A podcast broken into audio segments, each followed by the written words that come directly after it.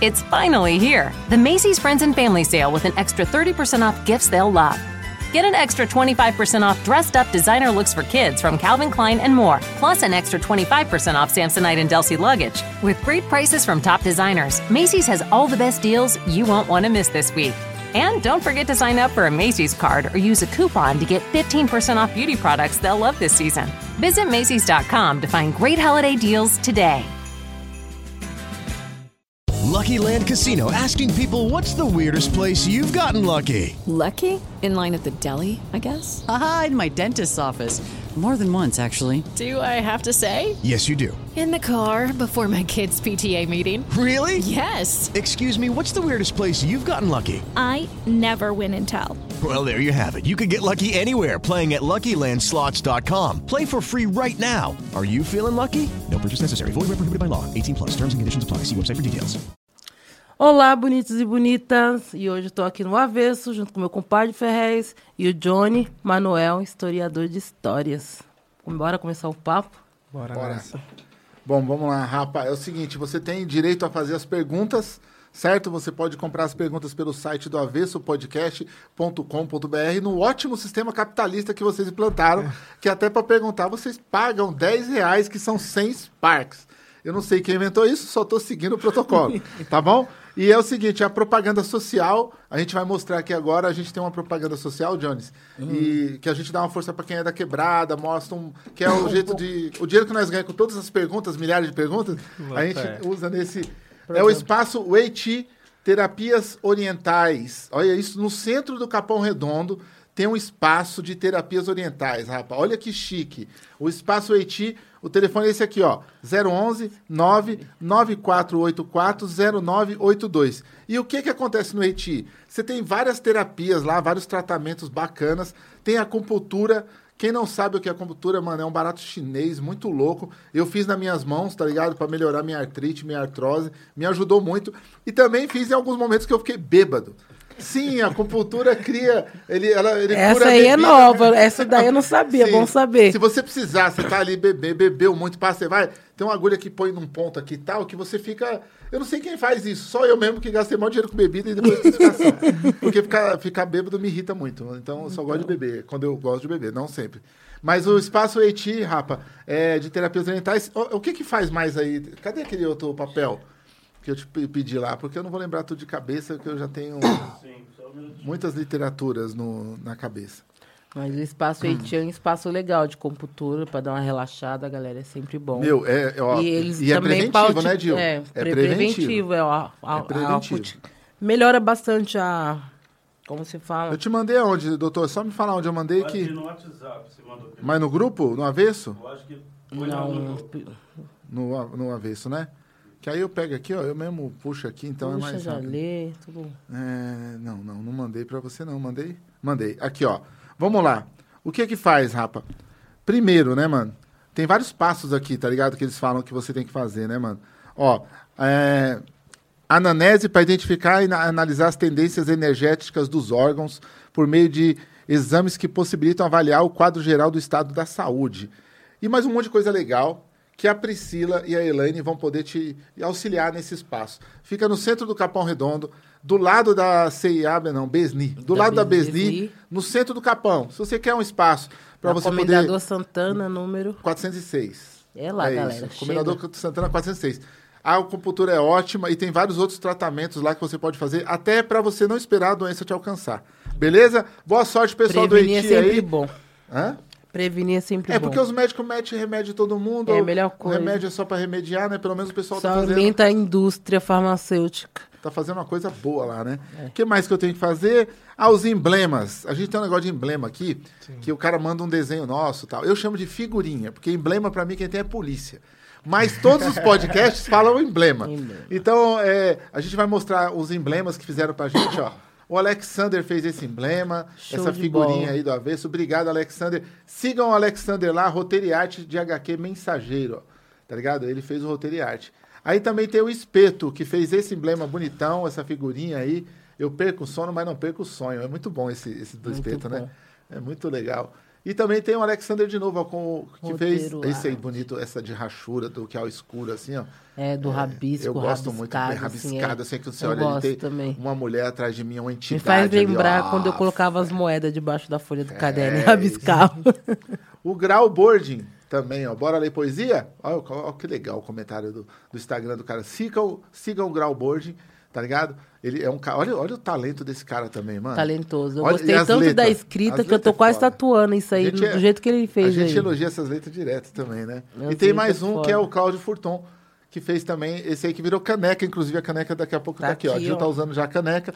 E fizeram a caneca, hein, Cláudio? Foi o pessoal que fez, o próprio público. O que mais que eu tenho que falar? Que o- os estúdios Flow cederam esse espaço aqui pra gente numa parceria com a ONG Interferência. Então, o projeto Interferência, eh, que é o projeto que eu tenho no Capão há 15 anos, junto com a ONG eh, e junto com o Flow, montaram esse podcast e nós estamos construindo, Jones, o podcast lá no Grajaú, Grajaú, não. no Jangadeiro. No Jangadeiro. Lá no Jangadeiro. Jangadeiro. Quando eu olhei pro Jones, eu pensei todas as perguntas que eu quero fazer pra ele. Lá no Jangadeiro, posso olhar pra ele não, É velho. que o cara é, é foda, o cara é um militante foda. Aí eu peguei e a gente tá montando uma sede lá, enquanto isso a gente tá usando esse espaço aqui. Então, quem quiser saber do trabalho de interferência, segue o Instagram do Interferência também, ou entra lá no apoia-se barra interferência, que você vai poder ajudar. Hoje nós temos 46 crianças em cada turno, são 98 crianças é, no total, fora as famílias que a gente atende lá, rapa, no centro do Capão. Tá bom? É um trabalho que eu dediquei boa parte da minha vida, por isso que eu estou com os cabelos brancos, que coordenar uma ONG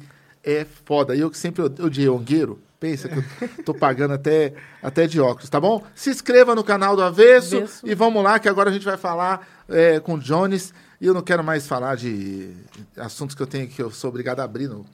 Esse cara faz eu abrir o podcast. falando. Tudo isso aí, é o Dr. K que fez, mano. Jones, obrigado por ter vindo aí no podcast. Eu que agradeço, é um prazer estar aqui com vocês. Eu estava nas atividades no Rio Grande do Sul e vim para cá para dar essa entrevista. Porra, Hum, gratidão, hein? Nós Estamos chique. chiques pra caralho. O avesso Tá é chique. Compartilhem essa conversa que nós vamos ter aqui, rapa. Manda no grupo de família, incomoda aquele tio seu bolsomínio, aquela tia desgarrada, aquele avô que tá quase no leito da desesperança, querendo votar em Bolsonaro de novo. Manda no grupo aqui, de repente esse cara vai, não vai votar no Moro. Olha só, Não depois que ele vê mais. essa conversa, vai se tratar só de voto? Não, mas também. Não é não, Jones? É isso. É isso. Um cara que é conhecido até como foi o guru do, Guru do Caetano. do Caetano Veloso. Que é um título estranho, né? Porque eu não, não consigo Fez ser guru dos meus mudar. sobrinhos, quanto mais do Caetano. Caetano, mano. Caetano. Agora, Jones, você é historiador, marxista Isso. e professor e membro do PCB. Isso. Porra, como que tudo isso cabe no mesmo cara, velho? Pô, mano, é. Assim, né? É um negócio que eu já falei várias vezes. Eu sempre fui um cara mais ou menos inclinado à esquerda por ter crescido na cultura do rap, né? Então, assim, cresci ouvindo facção, realidade cruel, racionais, Meus sabotagem, dog, Dexter. Só peso, só aí, peso. É, só coisa boa. E aí, com 18 anos, eu tive o primeiro contato, assim, com o marxismo. E aí foi, foi num processo muito interessante, porque, assim, eu comecei a trabalhar com 13 anos de idade, né? Minha família é muito pobre, minha mãe empregada doméstica, meu pai era pedreiro. Eu tive que começar a trabalhar muito cedo para ajudar a complementar a renda da casa. E aí eu tinha um sonho de quando eu trabalhasse com carteira assinada, os problemas seriam resolvidos. Porque na minha cabeça de jovem inocente, eu era muito explorado e me lascava no trabalho, porque era um trabalho informal, né? Mas, pô, quando assinar a carteira... o- Vai melhorar. É. Nós temos essa esperança. E aí eu arrumei um trabalho com 18 anos numa escola privada lá de Recife, que uma mensalidade era maior que o meu salário, então assim, com uma mensalidade de cada aluno, os caras pagavam o salário da galera. E aí era horrível, assim, a patroa era meio sádica, meio fascistoide, e com certeza votou em Nossa. Bolsonaro, eles pagavam salário atrasado, não pagavam hora extra, por aí vai. Nessa época, um amigo meu, Júlio César, me explicou que era mais-valia, aí deu aquele estalo, né, eu falei assim, porra, é isso, velho. Aí eu peguei um livro, Sociologia para Jovens do Século XXI, comecei a ler sobre marxismo, comunismo, socialismo. Dali em diante. Sozinho você pegou? Sozinho, sozinho. Aí dali em diante já passei a me considerar comunista. Desse processo eu comecei a descobrir o que era vestibular, porque até meus 18 anos eu não sabia o que era vestibular, não sabia que universidade pública você não pagava mensalidade. Descobri isso por ajuda desse meu amigo Júlio César. Consegui passar no vestibular e aí fiz todo esse processo de formação. Obrigado. Todo esse processo de formação acadêmica, de eh, fiz a minha graduação, fiz um mestrado também em serviço social, em paralelo com a minha militância, né? Então, para mim, desde o começo, o processo de estudar, de aprender, de escrever, enfim, de dominar a ciência, sempre teve ligado às lutas, ao projeto político que eu defendo. A, enfim, da- o projeto a decorrência que você foi deparando com a situação, você foi buscando é informação para se. É isso, aí. E parabéns. quanto mais eu estudo, mais radical eu fico. Eu Basicamente vejo. é Ah, isso. você vai acabar não crendo em Deus, hein, cara? Cuidado, hein? O fim disso aí é, ele não até crer em trocou, Deus. ele até saiu da religião dele, eu vi que ele o, fim, saiu. o, fim, o fim disso aí é não crer em Deus. Um amigo meu falou assim: como você pode não crer em Deus ajudando tantas crianças ou trabalhando com as crianças e tal? Aí eu falei, mano, mas quem disse que a bondade é da igreja? Quem disse que a bondade é religiosa? Quem disse que a bondade tem que vir de um único Cristo Salvador, né? Sim. Até isso os Verdade. caras pegou, né? Porque pra- o cara, para ser bondoso, então ele tem uma, rela- uma É. religião, ele tem uma relação com. Ele tem que ser né, amor com em Cristo. É, eu, a gente tá vendo muito ao contrário, né? Na verdade, os Exatamente. caras mais diabólicos, assim, os caras mais satanistas são os caras que, que têm essa coligação com a religião, né? Aqueles caras que pedem o cartão e a senha, né? É, sem a senha. Sem a senha não vale, porra. Né? Agora, Jones, tem um negócio que, assim, muita gente na minha caminhada falou, mano, você tem que conhecer o Jones.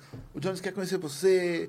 Aí eu falei, pô, mas por que, que eu tenho que conhecer o Jones Manuel, mano? Né? Por quê, né? Porque a gente tem... Por que, que eu tenho que conhecer o Jones Manuel? Aí eu fui assistir um vídeo seu. E eu acho a linguagem difícil. Embora eu seja escritor. Eu entendo o que você está falando, mas tem um momento que me distrai, porque eu estou na mesma loucura que está todo mundo. A gente está sendo distraído, mas os temas são muito importantes que você toca no seu canal, mas tem uns momentos que eu me distraí. E aí eu fiquei me pe- pega- eh, pensando aqui eh, nessa conversa com você, quem que você alcança? Sabe assim, porra, quem que o Jonas alcança? Quem que é o, quem que é o público que vai alcançar? Mas ela me deu a resposta no carro.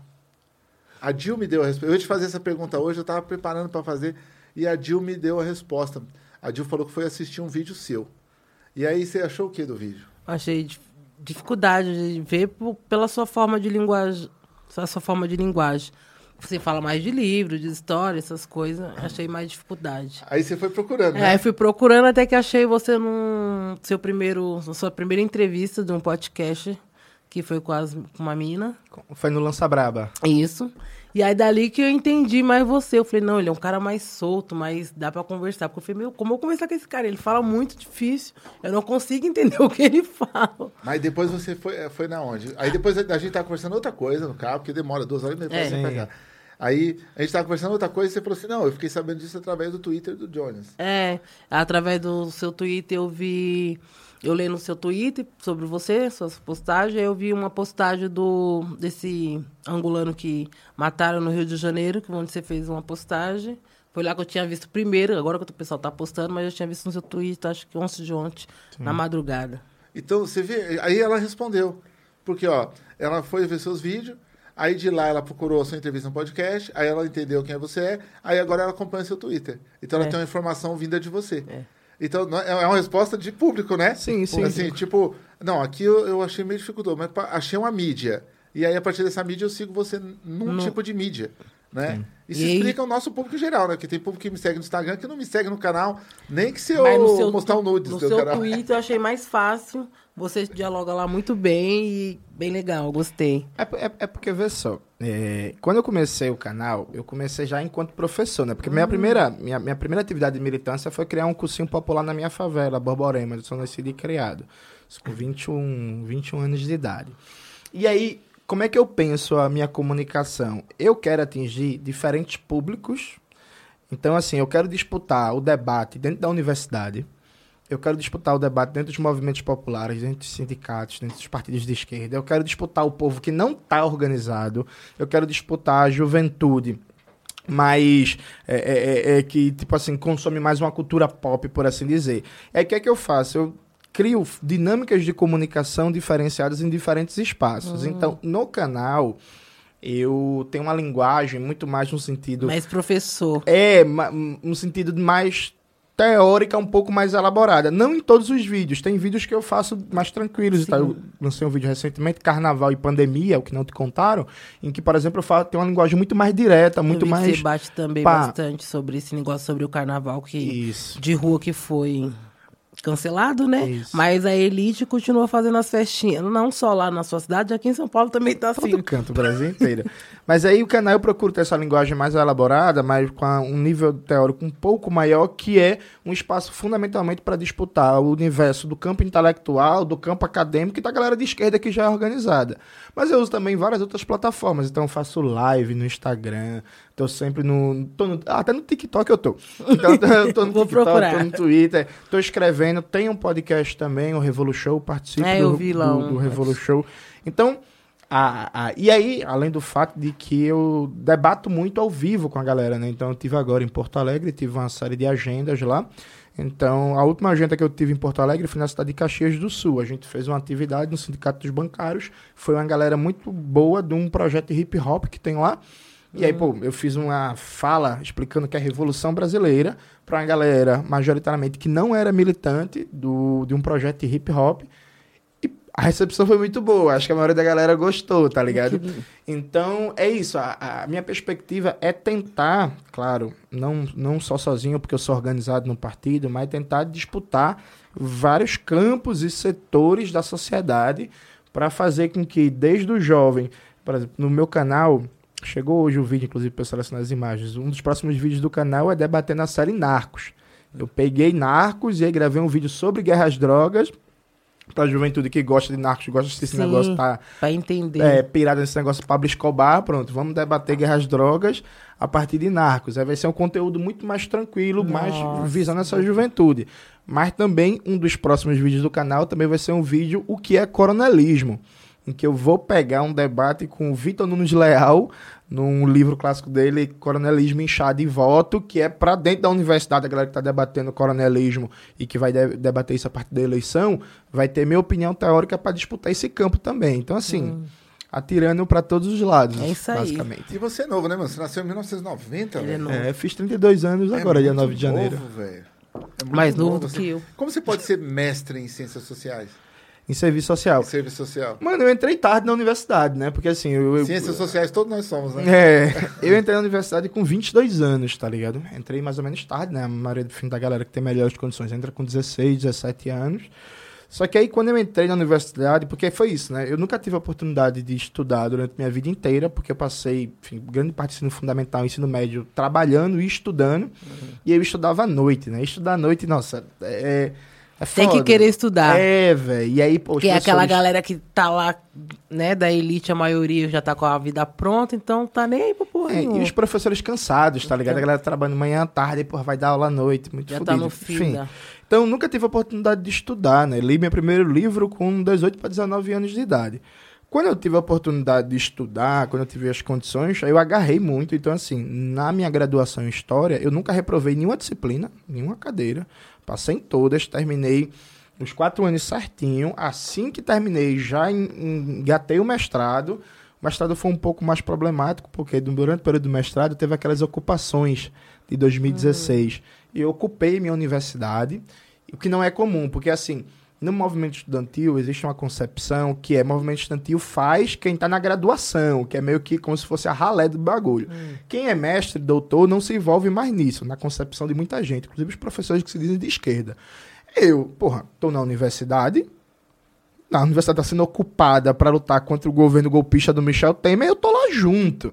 Sendo que aí eu tive vários problemas, reprovei uma cadeira no mestrado, aí abri um processo de expulsão, foi uma briga da desgraça. Nossa. Enfim, aí eu tive alguns problemas um pouco a mais no mestrado, mas acabei o mestrado também quase que no tempo certo. Quando acabei, pensei em fazer o doutorado, mas peguei um abuso muito grande da universidade, peguei um abuso muito grande do mundo acadêmico. E aí eu falei assim, meu irmão, eu vou disputar isso por fora. Não tenho paciência para disputar o, debate na universidade por dentro. Mas eu continuo disputando por fora, lançando livro, fazendo curso, intervindo, mas por fora, assim. Por dentro eu tenho paciência não. Deu a tampa, né? Tipo, É, né? não, já e, deu. e você, é, é a favela de Borborema, Isso, você nasceu, né? isso. E com 14 anos você já vendia jornal, Isso comecei a vender com 13. com 13. Isso. E depois dessa idade, você se trampou do quê? Mano, eu já trampei de quase tudo nessa vida. viu só? Eu já entreguei água mineral, eu já entreguei almoço, eu já trabalhei como zelador, já trabalhei como ajudante pedreiro, já trabalhei como eletricista, já trabalhei como segurança, eh, já trabalhei como gandula, Já trabalhei limpando serviços gerais. Manda em, filme em academia. multiuso. É, Seja é. bem-vindo. Quando eu tinha, quando eu tinha uns 20 anos de idade também, eu tava desempregado. E aí nessa época eu lutava, treinava artes marciais, treinei por um bom tempo da minha vida, tentei seguir carreira, não deu certo. E aí passei um tempo também, tinha umas lutas Você clandestinas. lutava o quê? Lutei Kung Fu, Karatê, Taekwondo e Muay Thai.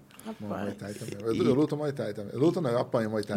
Boa. E aí Ele tinha, uma- manda bem. tinha umas lutas clandestinas lá, eu fiz umas lutas também pra ganhar umas grana. Enfim, Pô, você era lutador de você era tipo um que É. ia pra trás do bar ali, vamos lá. É, velho. Então, assim, o que pintava.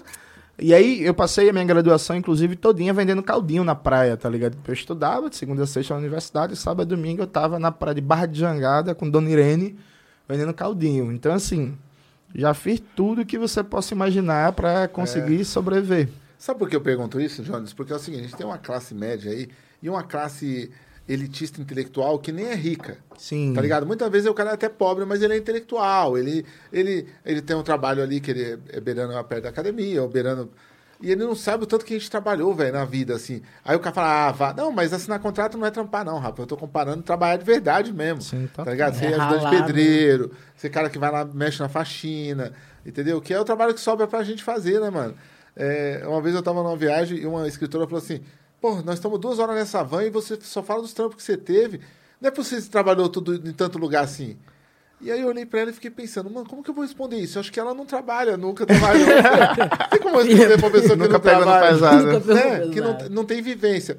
Essa vivência te ajuda nas suas elaborações, nas discussões que você tem no Twitter, quando você vai reivindicar ali? Porque eu, eu vejo que você se coloca e é firme, Sim. tá ligado? Sim. Isso dá um Não, embasamento, né? mano, eu acho que ajuda, porque veja, a esquerda brasileira nos últimos anos, ela tem muita liderança playboy, assim, né? Muita liderança, é isso que tu falou, oriundo da classe média. E mesmo quando a galera tem uma vivência de movimento popular, de, de trabalho na periferia, tem um certo stick, que é para, vou dar um exemplo que pra mim é muito significativo. Na esquerda brasileira, todo mundo é pacifista e diz que defende o diálogo. Só que a galera que vive na ponta, a galera que vive nas favelas, nos morros, não sabe o que é, por exemplo, o tal do Estado Democrático de Direito. Não sabe o que é o diálogo. Para eles, a política, o Estado aparece basicamente como um braço repressivo, como a polícia, a porrada, a bala, e é isso. E aí a galera não consegue assimilar no seu discurso político a realidade da periferia e fica repetindo um mantra, um mantra que democracia é diálogo. Mas democracia no Brasil nunca foi diálogo, democracia nunca foi direito, democracia nunca foi isso para a imensa maioria da população. Então, Verdade. o discurso da galera não casa com que é a vida da maioria do, do povo, povo, assim, é. sabe? Então, eu acho que o fato de eu ser nascido e criado numa favela e até hoje morar numa favela, porque assim, eu continuo morando numa favela de Recife, pago 800 reais de, de, de aluguel numa casa bem baratinha lá de dois quartos. Então, claro que hoje em dia tem alguma condição, tá, entra uma grana, os livros que eu vendo, as coisas que eu faço e por aí vai. Eu tô guardando tudo para futuramente comprar casa para minha mãe. Então, enquanto isso, eu continuo morando no mesmo lugar. Então, eu acho que ajuda a não cair nessa coisa meio pacifista, meio legalista, meio abstrata, que é muito comum na esquerda brasileira. É um discurso que está descolado do que é a realidade, sabe, assim, da, da maioria do povo e um discurso que é, que é, por exemplo, esse caso do carnaval. Esse caso do carnaval, Eu queria dar como exemplo eu, eu, agora. é, eu venho batendo muito na tecla que existe o negacionismo liberal, aliás, desculpa, existe o negacionismo bolsonarista, que é aquele que fala contra a vacina, fala contra a máscara, fala contra a MS, mas existe o negacionismo liberal, que é, por exemplo, o governador lá de Pernambuco, ele, desde o começo da pandemia, não tomou nenhuma medida para reduzir a lotação dos transportes. Aí você quer chegar para um trabalhador, para seu Zé e para Dona Maria, que tá todo dia pegando um ônibus lotadíssimo, assim, muita gente sem máscara, e os ônibus estão funcionando na prática como roteador de Covid, né? A c- categoria rodoviária é uma das que mais tem contraído Covid. Verdade. Aí, pô, você chega para o seu Zé e Dona Maria e você fala assim, é, é, é, use máscara e fique em casa. Não dá para, abstratamente, soltar esse discurso na cara do trabalhador, um trabalhador que está desempregado, tá Precisando do fudido, dinheiro. precisando de dinheiro, não tem auxílio emergencial adequado e tá pegando um ônibus todo dia, lotado. E aí pode observar, por exemplo, nas redes sociais das lideranças mais Eu conhecidas da conheço esquerda. uma amiga minha que é de Imbru, Imbuna, que é um Buna, que fala, né? Ibura? É, em Bura. Ibura, Ibura. Uma De das maiores Recife, comunidades é, de Recife. Ela mora lá e ela é militante lá também. Um beijo aí pra Thais, ela é produtora de lá também, faz um bom. E ela sempre posta falando dos ônibus, das. Da, dessas festas que estão tendo, que o pessoal tão. Os, os favelados não têm direito de se manifestar, de fazer as suas prós, não ter as suas festas, enquanto a elite faz festa e não- não- ninguém faz nada por isso. Ela bota bastante nas redes sociais isso, eu vejo. É, e, e- e aí, porra, e dizer pro trabalhador que é assim, ó, bicho, pega ônibus lotado todo dia. E aí, com perdão do palavrão, ainda- te fode aí. Vai lá mas, servir a gente. Mas não toma cerveja no final de semana. É. Assim, e aí eu não tô dizendo, evidentemente, que tá correto tomar uma cerveja no final de semana. Só que o, o que eu tô dizendo é que a gente tem que adequar o discurso à realidade do povo trabalhador pra saber dialogar. Não Mas eles não tem como adequar, que eles não estão lá. Eles E não, olham, então, é sabe, isso, nem assim. troca ideia Não, com o tipo motorista, assim, tá ligado? Ele põe no aplicativo não conversar, tá ligado? não é pra trocar ideia. Por isso que quando a gente troca ideia com um cara assim, progressista, que você vê que ele é beneficiado pela, até pelo assunto progressista, Sim. ele fala, não, a minha vizinha tem uma prima que ela é pobre, cara. Cara, ela tá fudida. Aí você... Porra, tá ligado? Tipo, se ele soubesse que falar que a mulher dos outros tá fudida na quebrada já é ruim, Sim. imagina. Mas você vê que é, é sempre distante. A minha prima tem uma amiga que é a, a- a cunhada dela de quinto grau. Sempre distante tá dele, Tem um né? cachorro que morreu atropelado na periferia, tá ligado? Então, assim, é, é, não tem como o cara ter essa empatia, porque ele não tá mano, na situação. Esse eu acho que é o problema político. Os políticos não, não andam de ônibus, velho. Político não vai no posto de saúde, político não pega hospital público. Ele não depende disso, né? O cara fica doente, ele vai pro Albert Einstein, mano. Aí ele fala, aí vem aquele discurso, né, que tem na, na Globo, tô na, na- no CNN, todos esses canais aí tá lá. Fala assim, gente, se aproxime do seu médico, ouça o que o seu médico tem a dizer. Eu falei, caralho, o médico nunca olhou pra mim. Que médico é esse que... Não, seja amigo do seu médico. Siga os conselhos do médico. Eles não sabem que a consulta nossa, Jonas, é chegar lá e o médico fala... E é evidente, você não, eu tô com a dor nas costas, É toma isso isso aqui. mesmo. Falou, doutor, mas Virose. o que, que será que é? Só aumenta Aí a o cara faz assim, ó. indústria. Você fala, o que, que será que é? O cara, Então, você precisa Né? fazer um exame Pô. tal, um exame tal, mas É. eu quero fazer então. Mas no nosso, no nosso hospital não tem esse tipo de exame. E ele não pode pedir, que se ele pedir também, os caras ferram ele no Ferra convênio, ele tá ligado? Se você tem um convênio barato, o cara ferra o médico. Aí eu fico vendo, é mó bonito assim na CNN, na- os caras, é, siga os conselhos do seu médico, converse com o seu médico, entenda o que o seu médico está falando, tenha paciência. Não, não, não é eu que tenho que ter paciência. Ele que tem que olhar e falar, ah, é um ser humano. Sim. Eu vou dar meus 15 minutos de consulta para ele, que eu recebo para isso, né? Então, é, politicamente é tudo muito longe, tá ligado? Não, como eles não, não vivem, não tem essa vivência nossa, é, aqui né, no podcast, inclusive, tem um cara que defendeu um ponto de vista muito interessante. O menor, não foi o menor do Chapa, não, foi antes, aquele. É, que ele falou. hã? O Chavoso da. USP. Ele falou um negócio muito interessante, mano, que ele falou que. é, aí veio é, até a fala do Galo, que ele falou, que é do Galo essa É. fala. Que é, nós somos outro tipo de política, tá ligado? Porque nós somos de quebrada, então não é a mesma política, não é o mesmo ponto de vista dos caras, tá ligado? Não tem como ser mesmo. Esses caras não tem como defender nós, tá ligado? Não, porque nós falamos essa realidade, nós vive dentro dela, nós sabemos o problema e o caos que tá lá dentro. Ele tá distante disso, então ele não, ele não vai sentir o que eu, você ou eu você lembro, passa. Eu lembro quando eu surgi com o meu livro, eu falava assim, não, nos guerreiros e as guerreiras, tal, tal. E aí isso é uma matéria muito covarde na mídia, que, que- ela falava assim, Ferrez trata como guerreiros uma escória social, tá ligado? E aí eu falei, mano, eles, eles chamam a gente de escória social, olha isso. Um jornalista que. E mais o jornalista, ele era do nosso lado, ele achava. Ele achava que. Ele tá tava ligado? falando bem. É, ele achava que ele tava assim, só colocando pra elite o que, que era o que eu achava e o que eles acham, né? É louco isso, né, velho? Não, eu boto fé. Agora, vê só, eu acho que tem duas coisas. Para além do elemento de ouvir, de estar junto, tem um elemento de organizar o povo também, que eu acho que isso é fundamental. Porque não dá para também, que a gente vai ver muito esse ano, gente que inclusive até às vezes é da favela mesmo, se coloca como favelado, se coloca como moça da favela, não quer organizar o povo e quer usar o povo só como massa eleitoral. Né? E aí ganha um cargo lá, e aí depois lá vira outra coisa, e por aí É, vai. verdade, acho que tem muito mesmo, Acho que tem a também tem primeira coisa, também. assim. É, é- é, não é só estar lá, não é só ser de lá, não é só ser da classe trabalhadora. Tem que ter a perspectiva de organizar a classe para, inclusive, garantir cada vez mais debate político, formação, estimular a auto-organização, para que a classe cada vez mais haja por si só. Acho que isso tem uma coisa. E tem uma segunda coisa também, que é, veja, é, é, ao mesmo tempo que a gente tem muito, muito pequeno burguês, muito playboy nas esquerdas, falando besteira e tal, tem um elemento também que tem muita gente vem, veio da favela e hoje cada vez mais defende coisas liberais. Eu não vou falar nome, porque eu não vou arrumar treta com ninguém. Mas São Paulo é cheio de exemplo de gente que veio da favela, veio do movimento negro e hoje em dia está junto com grandes bancos, está junto com grandes empresas, Eita, recebendo financiamento, tá em jantar com Geraldo Alckmin e por aí vai. Então, assim, veio da favela. Se tá formou, um- mas não levou a massa é, toda, só e- entrou ele. E tá defendendo o capitalismo negro, tá defendendo, sabe, Sim. umas paradas que não vão ser nunca para a maioria do nosso povo trabalhador. Então, assim, ao mesmo tempo que a gente tem que colocar assim, ó, bicho, é, é, é, a política de esquerda verdadeira, primeiro tem que ser com o povo e com a cara do povo. Se não dá pra gente dizer que representa a classe trabalhadora brasileira quando você olha para as supostas lideranças e só tem playboy né? Só tem playboy e patricinha. Agora, ao mesmo tempo, não basta ser só uma política com a cara do povo, com gente que foi criado no seio do povo. É preciso também ver o que se está defendendo. Porque nesse, nesse bagulho de discurso de representatividade, pronto, tem um exemplo que é muito significativo, né? Que é a primeira dama lá de Recife, a Tabata Amaral. Ela é nascida e criada numa favela.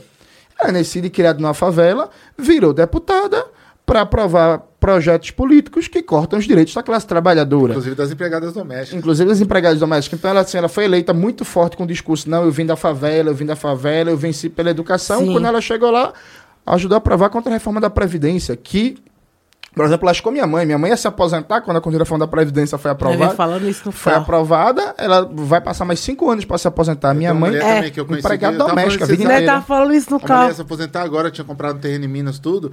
E quando veio a reforma da Previdência, ferrou ela. Mais quatro anos de trabalho, ela não aguenta. As pernas zoadas, as costas, A minha sabe? tia Com, também.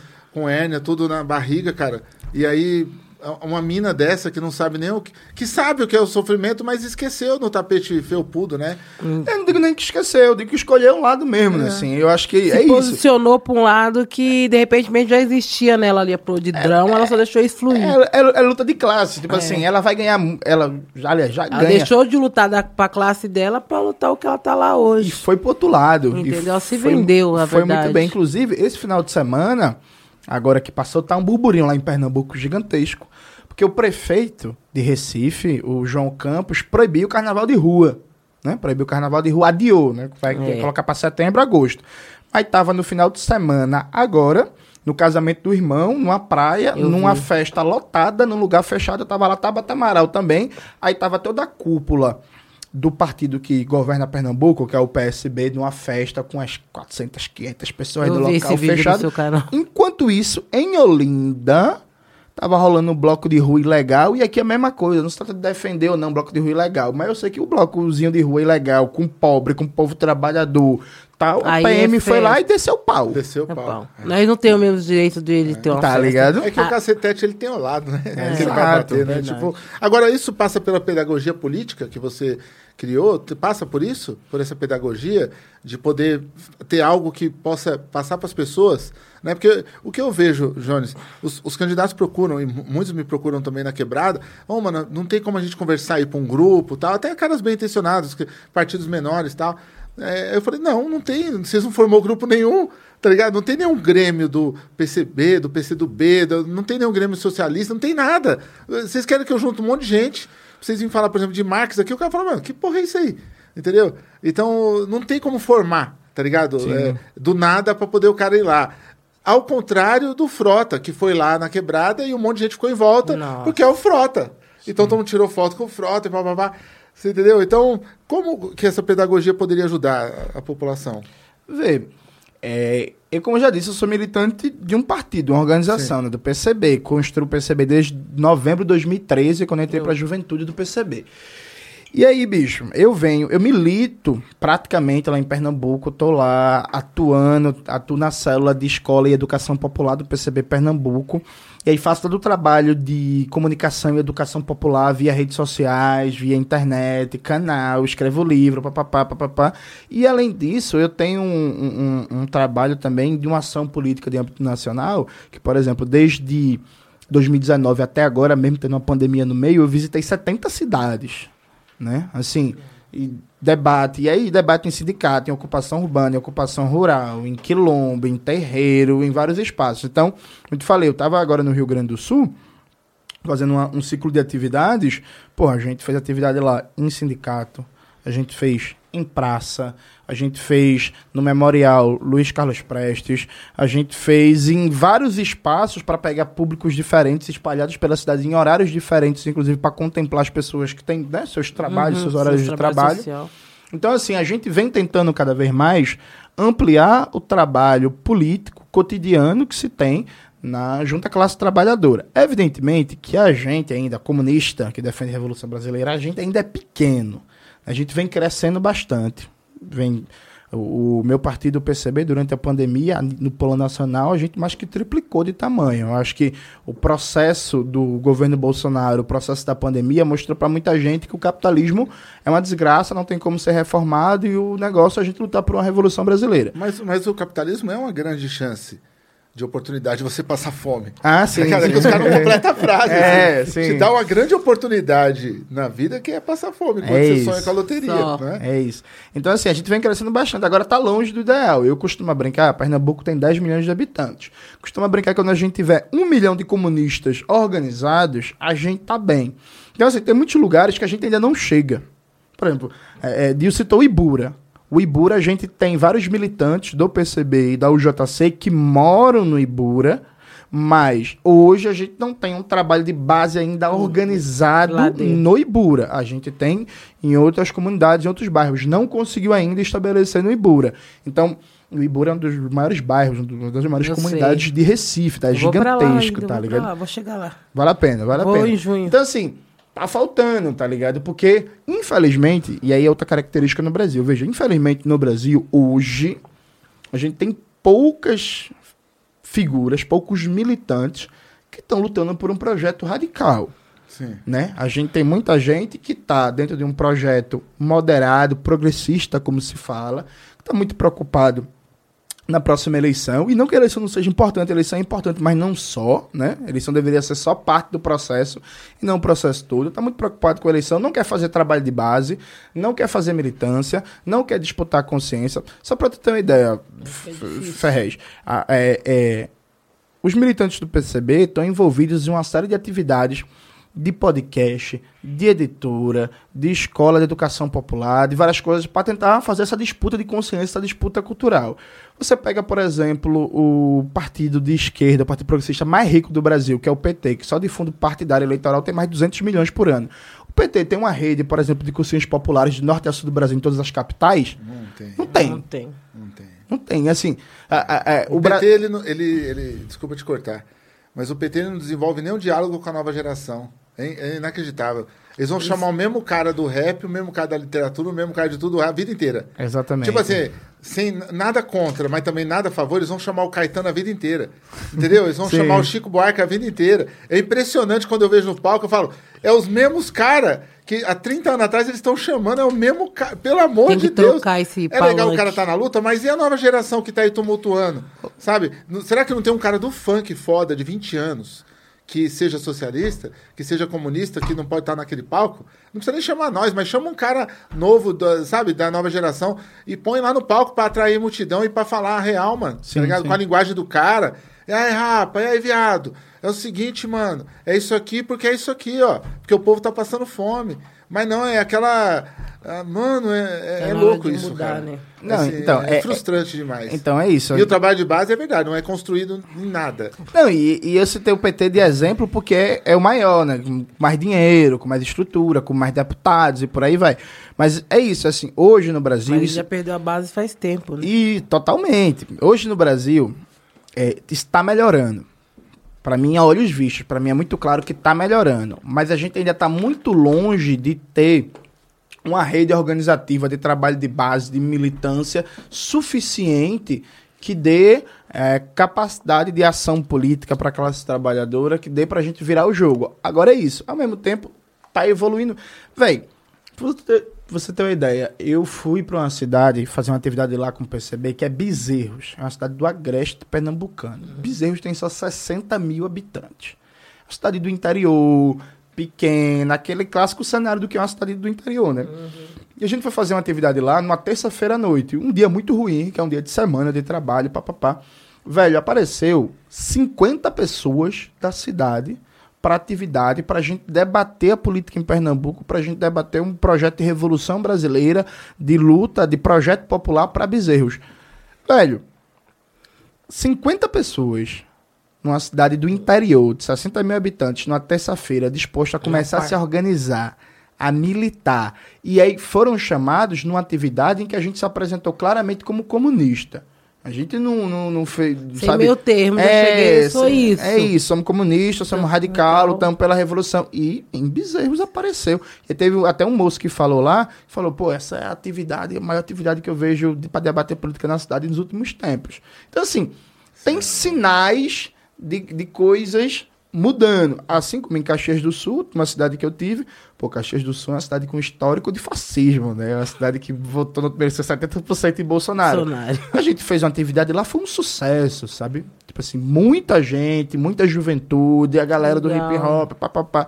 Então, assim, tem sinais positivos, tem muito trabalho a ser feito, mas eu acho que a coisa tá começando a. Caminhar, né? É, a en- engatar. A ga- É, a galera tá começando a enxergar depois de tanto apanhar desse governo, acho que a galera deu uma acordada, falou, não, Não, peraí. e Bolsonaro fala tanto de comunismo, velho. Fala tanto de comunismo, que ele até ajuda a gente. Ele até ajuda. É, é, véi. É porque. Quero. Quer mais um café? Pô, é bom. Por favor. Quem, quem não gosta, quem não conhecia, É. quem não gosta de comunista, começou a falar: peraí, deixa eu. Deixa eu pesquisar Ah, é- isso aqui. Esse é, cara é, fala tanto, né? Mas é- é- se é não aquele- for por bem, Eu, é eu falo coisa... isso desde o começo do, do, do mandato do Bolsonaro. Ele inventa os inimigos, velho. É. Eu não era inimigo dele dessa parte. Aí eu fiquei também, porque eu falei, porra, tá ligado? Eu, era, eu sempre abominei tudo que ele falou. Obrigado, tá sabendo? Eu sempre abominei tudo que ele falou. Mas só que eu não era aquele inimigo. Aí ele me plasmou. Ele me fez ser aquele inimigo. Ele cria os inimigos também, né? É, Não, que nem a questão criou. da igreja evangélica. Eu não batia de frente com a igreja evangélica, pá, com a ala conservadora da igreja. Aí um dia eu falei que se foda, mano, esses evangélicos aí também, tá ligado? Ah, Ferrez, mas você tá falando dos evangélicos, você é louco, tem grupos gospel e tal. Eu falei, mano, que se não vir com nós também, esparrama, vai pra lá. Entendeu? Aí você tem coragem também de falar, mano, ninguém vai ter coragem. Porque assim, eu conheço rappers que re- refizeram o videoclipe. Quando aparecia algo cristão lá, que eles. Ah, não, porque a igreja evangélica vai achar ruim, porque tem uma cruz e tal. Refizeram até por isso. Eu ponho logo o satanás nos meus bagulhos, tá ligado?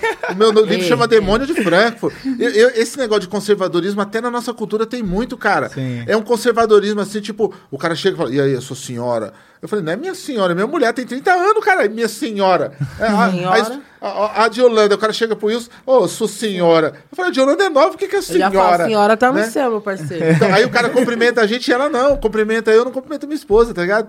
Então é, é- é um conservadorismo, é, até na nossa cultura, que é disruptiva.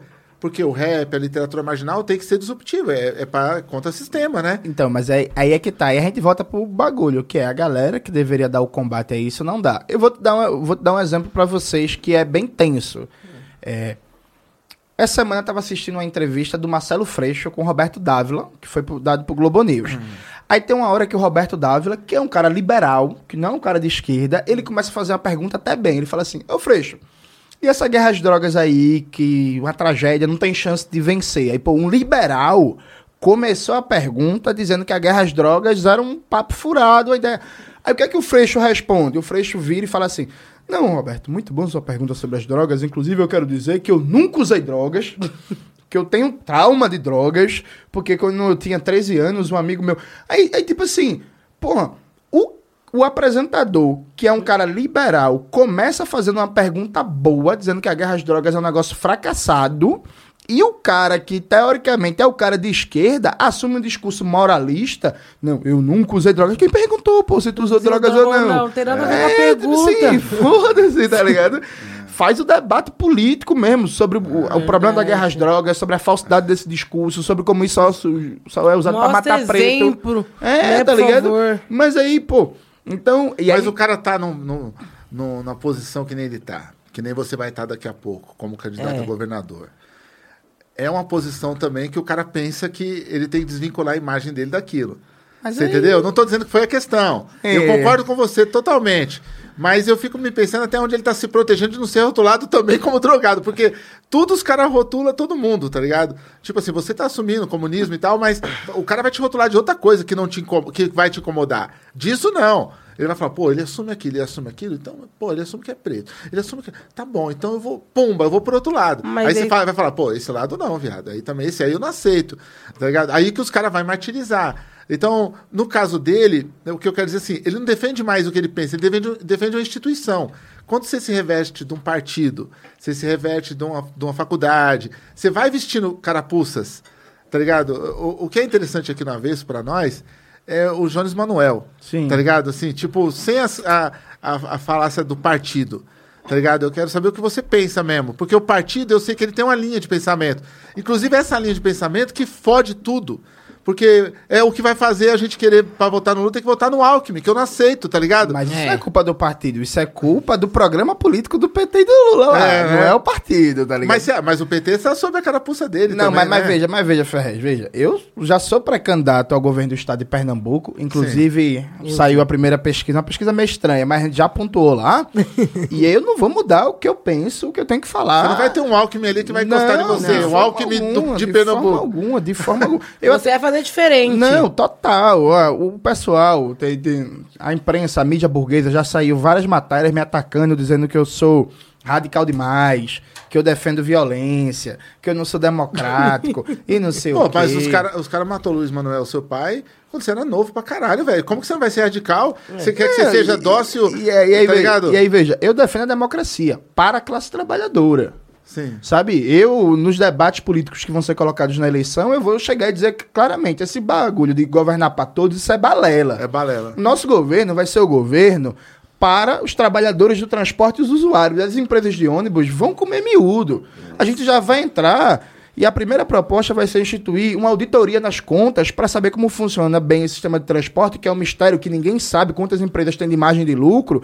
E a gente já começa assim, congelando o preço das passagens, não pode aumentar, e a gente vai passar para estatizar o sistema inteiro.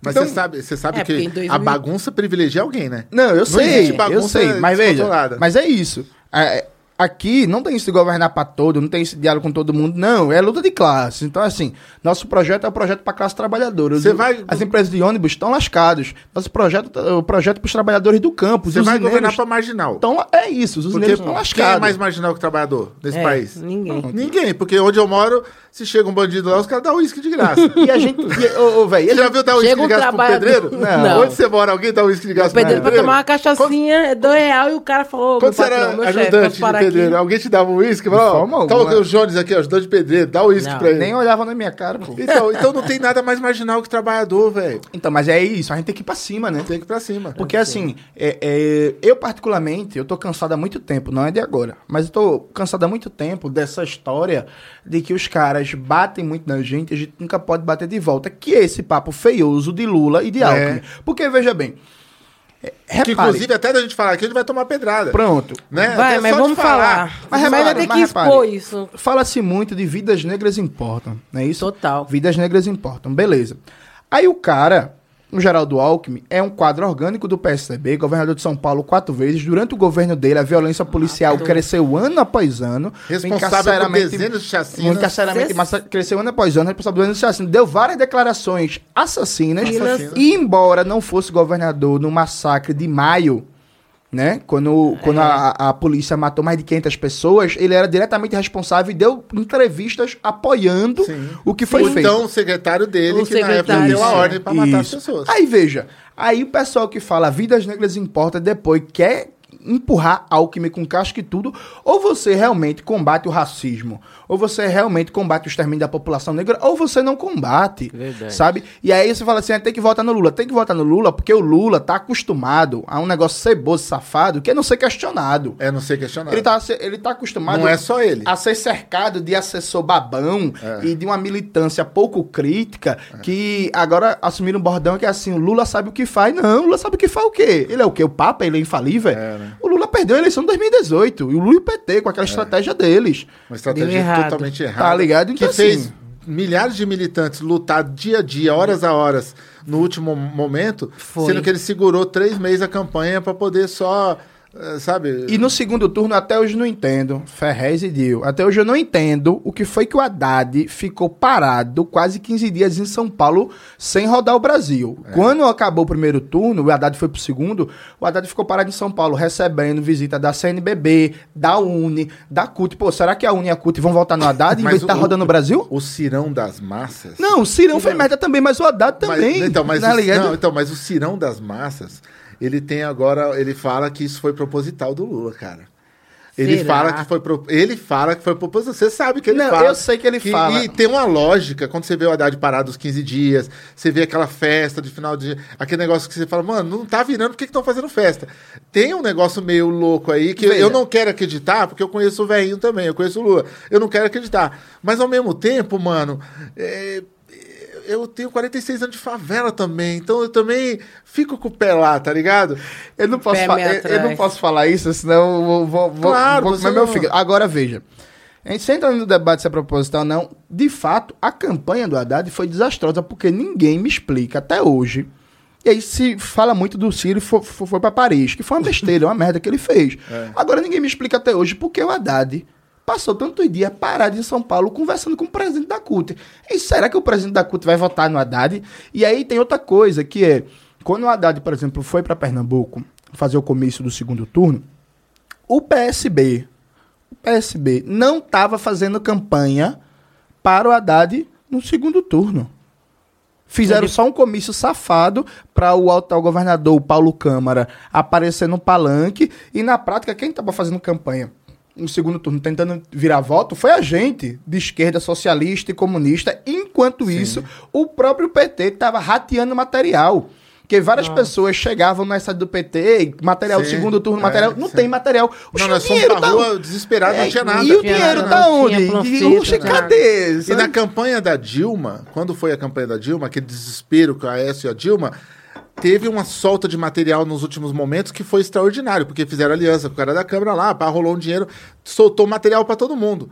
Né? E né, no Haddad não rolou isso. No Haddad a gente não, Não, tinha não material nem para trabalhar material. mão a mão. Eu fui pra rua também virar voto, assim como eu fui na campanha do Boulos também. Aí, quando chegou aquele momento, eu falei, mano, a gente tem que virar voto. Mas eu me senti um idiota tentando virar voto de mão em mão, quando eu vi a, a relação que o PT estava desenvolvendo nos últimos dias mesmo. Eu falei, o que que tá acontecendo, velho? É uma apatia. É uma apatia e é estranho, tá ligado? Enquanto a gente tava tentando virar voto, tava indo o Haddad no TSE pra mudar o programa de governo pra colocar a autonomia do Banco Central pra agradar o mercado. Tava o Haddad ligando do FHC ano passado foi pra fria, querer né? voto da FHC. É, pra querer o voto da FHC. Tá ligado? Então, assim, eu- São outras prerrogativas. de toda forma, o X da questão é o seguinte.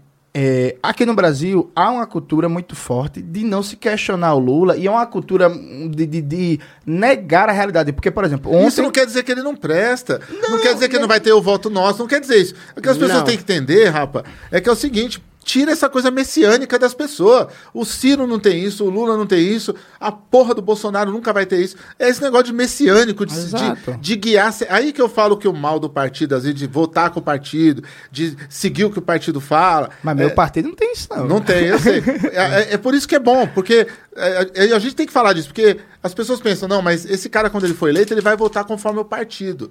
Então, eu, eu volto na questão da pedagogia de novo. Sim. É, é importante, mano, passar politicamente isso pras pessoas, porque elas não têm noção, cara. As pessoas não são má, estão tudo perdido. Aí o cara fala, ah, mas tem gente que é má assim, festa. Tem gente que é mal, tem animal que é mal, tem rato que é mal, Mal. tem borboleta que é má também, tudo é mal, velho. Mas o que eu quero dizer é assim, se a pessoa tem o conhecimento, tá ligado? Pra poder saber o que é uma porra de um deputado federal, ninguém sabe. Ninguém sabe, Jonas. Ninguém sabe, mano. A verdade é essa. Tá ligado? Você- eh, eu tava falando com o Carlito historiador, ele falou, mano, eu vou vir pra São Paulo pra, pra gente poder falar disso nos lugares. Esse trabalho de militância, que o cara chama de base, que ninguém sabe o que é também, é a base. A ba- a base é essa porra aí. É É pra você chegar na escola, montar um Grêmio na escola dialogar com o pessoal ali, né? montar um Grêmio na escola e falar, gente, vamos se reunir aqui para poder fazer o trabalho. Não era eu quando era pequeno era assim, eu pertencia a um Grêmio da escola e falava É. de anarquismo. Agora os caras não sabem nada, velho. Fugiu da mente das pessoas. Então o ca- o cara vai ver você se candidatando e vai falar, por que, que eu vou votar nele? Tá ligado? Então, qual é o princípio de eu votar nele? O que, que ele vai trazer? Aí o cara fala, não, porque ele é marxista. O que, que é marxismo? O cara não sabe mesmo de verdade. E aí, claro, tem gente aqui nos comentários que fala, como não sabe, Fé? Você tá julgando o povo. Não, não tô julgando, não, porque eu até a- entrar no canal 247 quando eu entrei, eu não sabia o que era progressista, não. eu, e eu sou escritor, eu leio os clássicos, eu leio um monte de coisa. Fiz é, palestra em dezenas de faculdades, até fora, mas ninguém nunca chegou pra mim e falou: "Ó, vou te explicar o que é o progressista. O progressismo é isso, isso. Ninguém me explicou, não. Aí depois que eu fui estudando um negócio ou outro, e aí, Sabrina, tudo bem? Tá bom? Tá. Aí, eu, aí eu fui estudando um negócio ou outro e eu entendi. Falei, puta, é isso aqui, isso aqui é outro lado. Entendeu? Então, essa, essa didática ela tem que ser passada para as pessoas, tá ligado? Não, Por isso que é total. importante a pedagogia. Total. Não, então, mas e, e aí é outra coisa. Tipo assim, na campanha eleitoral, a gente não vai chegar pra Dona Maria e pra seu Zé e vai dizer assim. Opa, sou marxista, leio o Capital. Não, né? O debate que a gente vem fazendo é muito claro. Por exemplo, ó, nós aqui somos comunistas, somos radicais. O que é que significa isso? Significa que a gente defende baixar o preço da passagem, instituir o passe livre estatizar o sistema de transporte para melhorar a qualidade disso. Significa que a gente está contra o sucateamento da atenção básica da saúde que está fazendo e a privatização da saúde entregue para o IMIP. E que a gente quer melhorar o posto de saúde, que a gente quer ter mais agente comunitário, que a gente quer que tenha mais remédio na farmácia, a gente quer reerguer o LAFEP, que é a empresa pública de produção de medicamentos de Pernambuco, que está abandonada. Oh, significa que a gente quer garantir de verdade política de moradia popular, que não tem lá em Pernambuco há mais de 10 anos, que as construtoras mandam em tudo. Tem uma construtora lá, não sei nem se pode falar o nome dessas coisas. Pode falar tudo, É a Mora do B. Tem uma construtora lá, que é a Mora do B, que manda em Pernambuco inteiro. E o governo da gente vai ser o governo da moradia popular, em que a Mora do B vai rodar. Então, assim, deixar muito. Porque qual é o sentido fundamental da coisa? É, uma revolução não acontece quando, a- quando todo o povo é, vira intelectual e começa a ler o capital. Ela É. acontece quando o grosso da massa da classe trabalhadora explorada tem consciência que existe basicamente na sociedade dois campos. O campo da burguesia, da elite e dos ricos, e o campo do povo. E que não existe condição de conciliação entre os dois. O pau tem que comer. Quando esse campo aqui tem consciência de que, ó, o transporte é ruim porque tem empresa de ônibus ganhando com isso. Ó, você mora num lugar precário porque tem construtora ganhando com isso. Ó, a saúde pública é ruim porque tem plano de saúde ganhando com isso. Ó, a sua escola pública é ruim porque tem ensino privado Que ganhando ganha muito com isso. A, a segurança é uma porcaria, dentre outras coisas, porque é muito bom para o mercado de segurança privada, por exemplo. Então, assim, quando você tem consciência disso, que as coisas estão totalmente interligadas e que a piora de tudo que é público, a negação de direitos, a destruturação dos serviços essenciais para a classe trabalhadora, é a abertura de mercado, de lucratividade, de interesse da burguesia, e aí que é, ó, bicho, é isso, é isso. Então, por exemplo, é, é, o debate que a gente vai fazer sobre política agrária. Pernambuco tem 10 milhões de habitantes, como eu falei, tem mais ou menos 2 milhões de pessoas que estão em situação de insegurança alimentar moderada ou grave, ou seja, estão ali passando fome ou na boca de passar fome. Dentre outras coisas, isso acontece porque a política da agricultura em Pernambuco, do governo do estado, é para os usineiros. É para os usineiros e para os grandes produtores. Então a galera que produz leite no agreste do estado está abandonada. A galera da agricultura familiar que planta feijão, que planta macaxeira, que aqui vocês chamam É de que mandioca, ou de ah, é. aipim, está abandonada, não tem política de crédito, não tem assistência técnica, não tem apoio do governo. Um governo comunista, um governo nosso, vai ser um governo que as usineiras, os, os usineiros vão se lascar. Vai, Vai- fazer o pessoal pagar com a conta que eles Ex- acham que eles estão ganhando. Exatamente. E a gente vai apoiar a agricultura familiar, a gente vai apoiar a produção leiteira, a gente vai dar prioridade Dá na política aos agrária. trabalhadores a ganhar em cima dos seus lucros de qual eles têm direito. Isso, para quem produz comida pro povo. Povo, que então, eles- assim, pô, o povo come cana-de-açúcar? Não, o povo come macaxeira e feijão. Verdade. né? O povo come macaxeira e feijão, porque, inclusive, essas usinas de cana-de-açúcar lá de Pernambuco, esses usineiros, são conhecidos por causa de trabalho análogo à escravidão. Sim, acabou de passar no Fantástico, onde caiu uma usina que fazia exploração. Cortadores de cana, Sim. era explorado. hum, Porque dorme quase um. Mano, trabalho escravo, essa é a real, gente. E quem é que não sabe? E porque essa é a grande malícia, porque veja, todo mundo sabe, até as pedras da praia, que os usineiros da Mata Sul, por exemplo, de Pernambuco, tem tudo milícia privada, tá tudo armado. Todo mundo sabe. Não é falar não, é que é a mesma isso- e, e veja, isso- sabe o que eu digo que todo mundo sabe? Quando eu fazia graduação em História, eu paguei uma cadeira, uma disciplina, que é a História dos Trabalhadores do Açúcar, que era para estudar a história dos trabalhadores do setor do açúcar. E aí a minha professora, é, é, na cadeira, ela dizia, quando a gente tinha que fazer as visitas para os engenhos, para as usinas, que a gente não podia ir sozinho, que a gente só podia ir quando tivesse fiscalização do Ministério do Trabalho, que aí o juiz do trabalho ia acompanhado pela Polícia Federal, aí a gente podia acompanhar. Ou seja, o Ministério do Trabalho a Polícia Federal e a universidade sabe que esses caras tá tudo armado com milícia privada. Se todo mundo sabe que os caras estão armados com milícia privada, por que o Ministério Público? Por que o governo do Estado? Por que a Assembleia Legislativa não estão indo para cima para primeiro desarmar esses caras? Porque eles não podem ter um exército privado. É verdade. Primeira coisa. E a Saber, todo coisa- mundo sabe, mas agir que é bom, É. ninguém faz. E a segunda coisa, qual é a condição dos trabalhadores que estão numa usina em que o patrão tá com um bocado de capanga armado? Dá pra fazer greve? Dá pra fazer protesto? Não. Tá ligado? Então, assim, não tem meio termo. Você tá disputando uma eleição, por exemplo, não tem. Ah, não, eu apoio o usineiro, feito esse discurso safado que o Lula gosta de fazer. Não, eu apoio o usineiro, eu apoio o trabalhador. Não. Ou você apoia o usineiro ou você apoia Você o trabalhador. trabalhador, os dois juntos não dá. É, é isso, tá ligado? E você nessa. Você como candidato, é essa classe que você quer totalmente operar, essa classe que você quer defender, essa classe que você tá lutando, e é assim que você vai fazer. É. É isso aí, Vê, vê, eu acho que a gente tá na eleição pra dizer, dentre outras coisas, né? Pra dizer o que ninguém diz. Porque, note bem, toda eleição, todo político burguês fala que quer defender mais saúde, fala que quer defender É, mais aquela educação. mesma ladainha, É, o SUS não muda, a passagem aumenta, os médicos, você vai no hospital, pelo menos aqui em São Sim. Paulo, hoje, depois do governo Bolsonaro, isso é uma coisa que eles encontram no posto, é camisinha. Fora isso, esquece. Uhum. Esquece. Não, e, e aí é isso.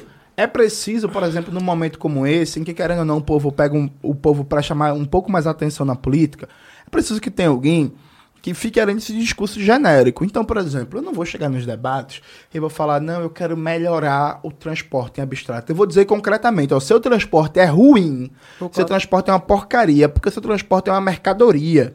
Porque seu transporte é a fonte de lucro das grandes empresas que financiam a campanha do governador do estado e do prefeito.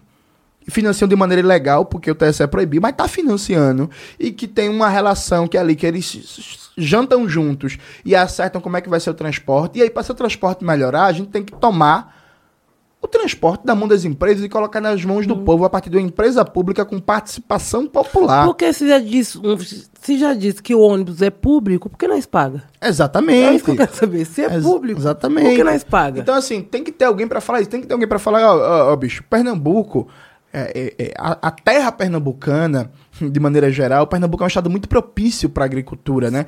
Ele não tem só um tipo... agricultura, como que também é um, é um local bem também. Ganha bastante com, com as visitas Isso, da galera, turismo. turístico.